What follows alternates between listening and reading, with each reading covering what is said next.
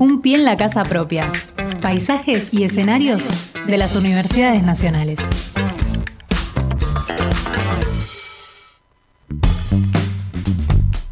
33 minutos pasaron de la hora 11 y como ya escucharon en nuestro avance, estamos hablando de nuestra casa propia, de nuestra Universidad Nacional de Avellaneda y hemos convocado eh, para este bloque a Coco Gonoraski, que es docente de esta universidad y a quien ya entrevistamos hace algunos días nada más, eh, porque se venía el famoso 11 de mayo de los talleres de eh, educación sexual integral y vamos a preguntarle cómo anduvo eso. Hola Coco, buen día, ¿cómo te va? Coco de este lado. Hola, hola, hola, muy buenos días. ¿Me están escuchando bien? Sí, perfecto. Ah, bien. Bueno, eh, ¿cómo, me, cómo, nos fue ese 11 de mayo? Sí, claro. Bueno, creo que creo que fue una jornada muy, muy maravillosa. Eh, nos reunimos unas dos docenas de personas, eh, más o menos mitad estudiantes, mitad docentes. Y bueno, hablamos de lo que nos habíamos propuesto y que ya te había contado, yo les había contado en aquella entrevista, que es eh, ¿no? de cómo eh, implementar educación sexual integral en las carreras de grado en la universidad y también cómo pensarla desde unos contenidos como los de, eh, los de la física o cómo pensarlos desde los enfoques de, la arquitectura. bueno, eso salió salió muy bien, hubo vinieron dos personas invitadas que son especialistas en, en ESI y que además son también personas trans, creo que, bueno, entonces teníamos un, un, buen cupo ahí, un buen cupo trans. Eh, y bueno, charlamos de, estos temas con una gran participación de estudiantes. Una cosa que fue notable, que, me interesaría marcar, es que cuando preguntamos al grupo de estudiantes que estaba presente si habían tenido educación sexual integral en su educación anterior, en la primaria, en la secundaria, en el jardín, la mayoría contestaron que no, creo que casi la totalidad, bueno, eh, la mayoría, eh, a pesar de que son personas jóvenes de menos de 25 años, ¿no? Y que según eh, bueno, esto nos pone eh, en la, cuestión en evidencia, ¿no? Que la educación sexual integral, aunque es una ley que ya tiene muchos años, de todas maneras no se termina de implementar o no se implementa. Entonces sigue siendo sigue siendo una deuda en la, en la formación, en la educación ¿no? superior. ¿Qué, ¿Qué diferencia hay en educación sexual y educación sexual integral? Bueno, la educación sexual podría ser lo que antiguamente era la educación para la salud, eh, cosas por el estilo, ¿no? Cuando la educación sexual es integral, tiene un enfoque donde está centrado en una mirada sobre los derechos, ¿no? la sexualidad como un derecho humano y, y, también decir, bueno, la integralidad, es decir, que bueno, que, que, que sexual no es únicamente lo que se llama el, coito, ¿no? La, la, la vida sexual genital o la reproducción, sino que hay mucho más, ¿no? Que somos cuerpos sexuados y que ese cuerpo sexuado son cuerpos que sienten, son cuerpos que se comunican todo el tiempo y la mirada integral está, está en eso, ¿no? En salirse del enfoque biologicista o un enfoque positivista y pensar eso, ¿no? O sea, todo cuerpo es sexual, toda vida es sexual eh, o tiene una sexualidad, ¿no? Eh, y, va por ahí. Y también se agrega, aunque no, no aparece en la sigla ESI, el enfoque de, una educación sexual integral y transversal, ¿no? Que atraviese toda la etapa formativa, ¿no? Que es una materia que se llame ESI, que también es importante, ¿no? También es importante que haya materias que se llamen ESI, pero que también el enfoque ESI, los contenidos ESI estén en todas las materias eh, tan, bueno, en el caso que, que, me interesa a mí es en la universidad, ¿no? ¿Sabes que estaba haciendo memoria, los veteranos como, como yo, que hemos hecho la escuela primaria y secundaria entre los 70 y los 80, que la poca educación sexual o nula que teníamos, cuando llegaba el momento, que era un tema tan tabú, que separaban nenes por un lado, nenas por el otro, sin importar, ¿no? Los gustos o las preferencias sexuales de cada uno, las elecciones de cada uno. Eran nenas en un salón, nenas en el otro. Eh, integral también puede ser la posibilidad de que ahora este, una, una materia se pueda cursar todo junto y la educación sexual pueda este, tratarse todo junto sin tener que hacer ningún tipo de división, ¿no? No, absoluta, absolutamente, absolutamente. Creo que, debemos tener las edades parecidas porque también hice mi, mi primaria y secundaria en esas en esas décadas tan tan difíciles, ¿no? Y, que bueno, en parte por suerte se, se va recuperando, ¿no?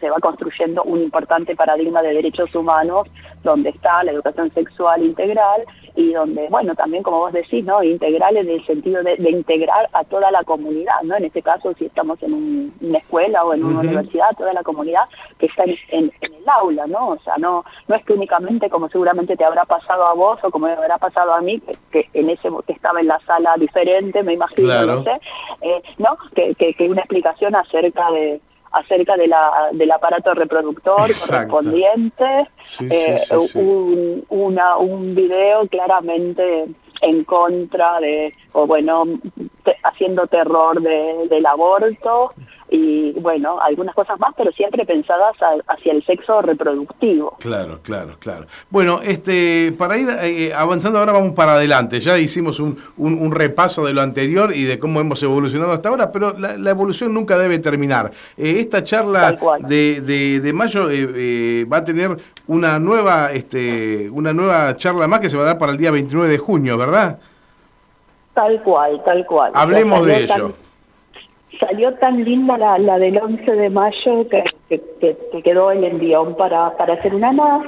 Eh, y bueno, justo surgió así como un, un, acomodamiento de astros, tal vez, o de casualidades, eh, que, un, que la gente que en la Universidad de, Nacional de Hurlingham, la UNAUR, trabaja y lleva a cabo allí sí, tienen una materia que se llama materia ESI, se llama ESI. Eh, bueno, este equipo eh, puede llegarse hasta hasta Avellaneda, que es como muy lejos. Sí, claro. muy, muy lejano el viaje, muy largo, pero bueno, justo, bueno, pudieron hacerse un, huequito en, en, sus agendas y, acercarse hasta Avellaneda a contarnos cómo, cómo se implementó una materia que se llama ESI en la universidad, una materia que es transversal en el sentido que es para, para todas las carreras de la universidad, que otorga puntajes, acá tienen un sistema de, de créditos, y acá quise decir en la Universidad de Burlingame. Eh, y bueno, y que además es una materia que tiene como materia optativa el mayor crecimiento dentro de las materias optativas, o sea que claramente hay, hay una demanda de la población estudiantil de, de tener una formación en educación sexual integral, ¿no? Más allá de que siempre habrá gente que está descontenta, que está disconforme, que se opone, ¿no? Pero, claro. Pero bueno, entonces eh, vienen estas compañeras también muy especialistas en educación sexual integral y con un enfoque muy interesante, muy lindo, lo puedo decir porque yo estoy cursando como invitada la materia y a contarnos esto, ¿no? Y, además, bueno, justo coincide, o casi coincide, que el 28 de junio es el Día Internacional del Orgullo, orgullo que originalmente se llamaba Orgullo Gay, y después la, la sigla se va complejizando, como se va complejizando todos estos enfoques. Bueno, entonces, a partir de ahí, invitar a, a otra gente amiga que también va a estar acá, eh, bueno, una compañera amiga que se llama María Luisa Peralta, que bueno, seguramente nos va a hablar de, de cómo tienen los enfoques de género o las miradas ESI sobre las ciencias naturales, ¿no? Las ciencias naturales, la física, no está muy claro si, si encaja en ciencias naturales, pero sí encaja dentro de un bloque de las ciencias duras y naturales, ¿no? Muchas universidades están en las mismas facultades. Así que nos va a hablar sobre, sobre esto. Eh, y también... Sí. sí no, perdóname, eh, uno va aprendiendo este, sobre la marcha y, se va interiorizando. Acá yo veo que la jornada del 29 tiene un hashtag que es Orgullesi, pero orgullo está escrito con S y con, con H. Eh, dame info, por favor. Bueno, sí, eso es, no, no, es, no es ningún no es ningún invento de mi parte ponerle una SH, sino que, que es algo que, que, se, que se ve tal vez también en los espacios más más activistas o un poco activistas, no sin ser demasiado, ¿no? Que, que, es un poco de, de, tener una, una forma de hablar un poco plebeya, un poco que se sale de, de la de la Real Academia, ¿no? Con la cual hay tantas disputas hablando de, diversidades y de disidencias, ya incluso hablando de género, ¿no? La palabra presidenta, presidente. eh, así que bueno, la, la SH es esto, ¿no? O sea, es ir a, a lo, a lo más popular, a lo más plebeyo, a lo, a lo marrón, ¿no? Salirse de ese blanquismo de la, de la ortografía. y, bueno, y al final ESI como para decir, bueno, no no hay nada que hacemos sin ESI, ¿no? O sea, este enfoque integral de nuevo, ¿no? Tal vez la genitalidad de nuestras educaciones para la salud, ¿no? La ESI es esto, todos los cuerpos son sexuados, todos los cuerpos son sintientes, las interacciones son siempre a través de los cuerpos, ¿no? Incluso ahora, ¿no?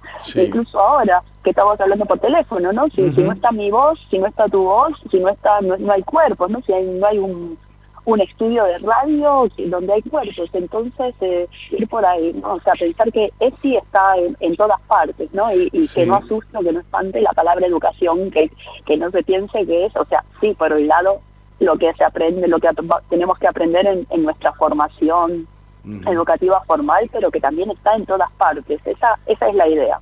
¿Cuán, lejos o cuán cerca estamos eh, de mm, de tener el, el ESI como una, una materia de, de grado? Bueno, eso, eso yo no, sabría decirlo eh, y tampoco creo que, que, está en mi lugar como, como docente de, de física en, un departamento eh, de tomar esas decisiones, pero sí, como se dice, luchar, no sí, hacer, tener las iniciativas, las propuestas y ver cuáles son las formas institucionales de, de llegar a tener eso si es que es algo que le interesa a la universidad. Y por eso vuelvo, ¿no?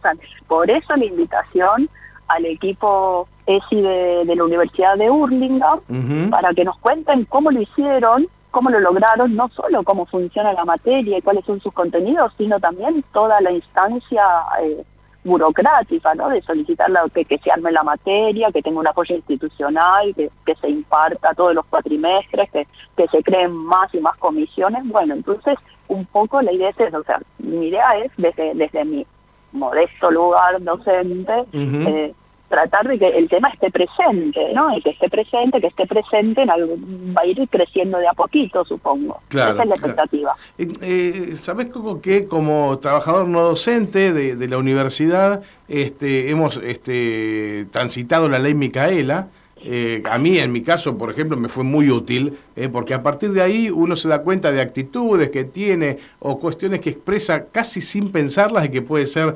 agresivo o que puede ser, este, eh, bueno, no, no, sé cómo explicártelo, pero me di cuenta de muchos errores que cometía a partir de esto. Yo me pregunto, una, una cruzada como la de la ley Micaela, ¿podría entrecruzarse con, con una cruzada de ESI, por ejemplo? ¿Podría haber una mancomunión entre ambas cosas? Y yo entiendo que, que sí, entiendo que la capacitación en ley Micaela en este momento es eh, para docentes, no docentes, autoridades y que ya está casi completa mm, en un alto porcentaje que, hemos tomado la, capacitación, pero no está pensada para estudiantes. ¿no? Creo que eh, entonces, bueno, eh, por, a mí me parece que, que sería importante eh, integrarla, ¿no? Más allá de la particularidad de si la ley Micaela es para personas que, que son trabajadores, trabajadoras o hacen alguna función en el, en el Estado, ¿no? Eh, de algún modo cualquier actividad está, está no sé, está atravesada, ¿no? Por cuestiones de género y por microviolencias de género, sea lo que sean las microviolencias, ¿no? Claro. Eh, se, se suele decir a, a veces a, bueno a un insulto, a una mirada agraviante, ¿no? Esto como como microbachismo, pero bueno, a mí me parece que, que, sería genial tener una integración entre lo que sea contenido CESI y capacitación Micaela, porque además la capacitación Micaela, igual que los contenidos CESI, tienen que ser transversales, continuos, ¿no? Y hasta ahora eh, ha, habido una, una única capacitación Micaela no en diversas cortes pero pero no con, con una continuidad. Puede ser que, me esté equivocando que me falte información no pero bueno si es que me falta información es el pedido de, que esa información llegue a más gente no pero bueno me parece que, hay que integrarlo y me parece que además los contenidos de, de la capacitación Micaela que armó el programa de género y diversidad, que entiendo que es el mismo que hiciste vos o el que hice yo como docente, eh, tiene a mi modo de ver una mirada ESI, ¿no? Una mirada que es de género, pero que también es feminista, ¿no? Porque hay miradas de género que, que, que, no las consideramos feministas, no también dentro de, un montón de, de miradas de olas o, de feminismos, pero, pero me parece a mí, mi mirada particular, es que la educación sexual integral está completamente integrada en los contenidos de la, de la capacitación Micaela de, de nuestra de nuestra universidad. Entonces habría como que, que, que lo más formal o más visible si es así o discutir si, si no lo es, ¿no? Y, decir, bueno, de nuevo, o sea, las personas que, que sí tenemos que capacitarnos en, en la IMKL, que ya, como dije, la mayoría ya lo hicimos, docentes, no docentes, autoridades, necesitamos educación sexual integral o no, porque también hay una mirada adultocéntrica, ¿no? Respecto a decir, las personas que están en formación no necesitan una educación sexual integral, en cambio las personas que ya somos maduras, por decirlo de algún modo, ¿no? Ya, ya no, no necesitamos, no tenemos nada que aprender, ¿no? Pero desde el momento en que tampoco sabemos qué enseñar, es porque nos falta un montón por, por aprender, ¿no? Somos, estamos en una universidad, bueno, una formación, una universidad que se llama feminista, ¿no? De nuevo, hay muchas formas de entender el feminismo, pero mi mirada sobre la universidad es una una universidad feminista comprometida con esta educación sexual integral, la llame como la llame, porque reconoce, vuelvo, ¿no? Y me reitero, soy docente al fin y al cabo, eh, que tiene que ver con pensar a, los cuerpos que están siempre en interacción, siempre son cuerpos sintientes, y esto de interactuar y sentir hace que sean cuerpos sexuales, entonces no importa cuál es la relación de orden, ¿no? Pero eh, un poco es esto, entonces siempre que tengamos una consideración por el cuerpo que está presente, sintiente, interactuante, y entonces sexuado, hay una, una educación sexual integral a mi modo de verlo. Coco Conoraski, docente de la Universidad Nacional de Avellaneda, muchísimas gracias, eh, como siempre, por ayudarnos a entender este tema tan interesante que, por ejemplo, tiene que ver con la educación sexual integral, de la que todos tenemos que ir aprendiendo permanentemente y para siempre. Muchísimas gracias. Y hay éxitos el 29. Bueno, tal cual, me faltó decir que la actividad central va a ser entre las 15 y las 17 en sede Piñeiro y puede ser que sea en el aula eh, sí, que ya está solicitada, o tal vez hagamos una mesa redonda al aire libre, no se sabe si el clima lo permite, pero 29, jueves 29, a partir de las 15, capaz que un rato antes, capaz que un rato después, de 15 a 17, que venga todo el mundo. Muchísimas gracias, hasta la próxima. Gracias a vos. Un pie en la casa propia. Paisajes y escenarios de las universidades nacionales.